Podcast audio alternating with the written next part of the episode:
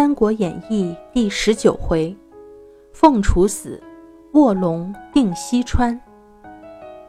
上一回合我们讲到，曹操把马超打败了。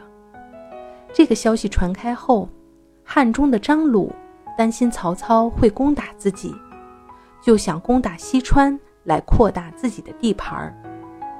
益州牧刘璋听说后十分的害怕，就请刘备。进西川来帮助自己。诸葛亮和庞统都认为刘璋软弱无能，劝说刘备趁机夺取西川。刘备于是留下诸葛亮、关羽等人把守荆州，带着庞统、魏延等人进西川。后来，刘璋发现刘备也有占领西川的意思，就处处刁难他，还想杀死他。刘备被逼无奈，就占领了涪水关。孔明在荆州知道了消息，写信劝刘备暂时不要进兵。庞统见了，以为孔明嫉妒自己立了功，就劝刘备尽快攻下洛城。没想到洛城的守将早就设下了埋伏，在一个叫落凤坡的地方，乱箭。射死了庞统。刘备在黄忠、魏延的保护下逃回了涪水关，闭城不出，派关平回荆州求救。这时正是七夕节，孔明在荆州宴请众将，关平带着求救信来了。知道庞统死了，孔明大哭一场。留下关羽把守荆州，并告诉他一定要北拒曹操，东和孙权，让张飞走汉路，自己和赵云走水路，两路人马一起向西川进发。张飞行至巴郡，在城外扎下了营寨，带人骂阵，但巴郡的太守严颜闭城不出。张飞连着骂了三天，严颜都没有动静。张飞就故意让人散播消息，说自己发现了一条小路，可以偷袭八郡。严颜信以为真，便带兵埋伏在小路边。谁知张飞带着大队人马从背后杀了过来，严颜被活捉了。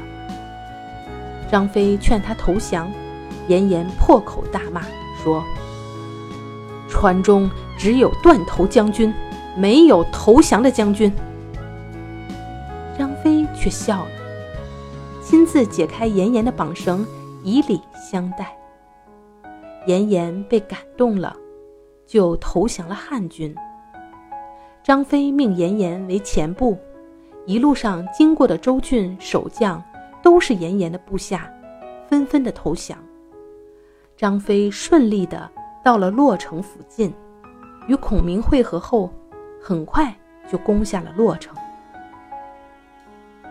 洛城丢失，刘璋急忙向张鲁求救。马超被曹操打败后无处可去，这时已经投靠了张鲁。张鲁于是派马超入川。马超来到了葭萌关。孔明派张飞前去抵挡，两个人打了二百回合都没有分出胜负。刘备见马超精神勇武，顿生爱才之心，想收服他，就命令收兵了。张飞正打得兴起，对刘备说：“请哥哥安排夜战，我定能生擒马超。”这边马超也喊。张飞，你敢和我再大战三百回合吗？于是两军各自点起了无数火把，把天空映得和白天一样的明亮。又打了二十多个回合，马超假装败走，张飞打马就追，叫道：“哪里逃？”马超暗喜，把流星锤握在手里，砸向了张飞。张飞却早有防备，躲过了铜锤，拿起弓射了马超一箭，也被马超躲过了。诸葛亮听说以后，就收买了张鲁的谋士，让他散播谣言说马超要在西川称王。张鲁相信了，封住了马超的退路。马超进退两难，孔明见有机会了，就派人劝降了他。马超投降以后，刘璋觉得无力保住西川，就献出印绶文集投降了。刘备带人马进入成都，在孔明的建议下，恩威并施，安抚百姓。西川的军民。个个欢喜，汉军实力增长得更快了。小朋友们，今天的故事讲完了。西川是很多人眼中的必争之地，占有这里的刘璋为什么没能保住他呢？主要原因还在刘璋自己身上，他胆小怕事，拿不定主意，一开始就不应该请刘备进川。请到了刘备之后，又怀疑猜忌，所以如果我们想取得成功，应该目标明确，意志坚定，否则即使拥有拥有了很好的条件，可能也会失败。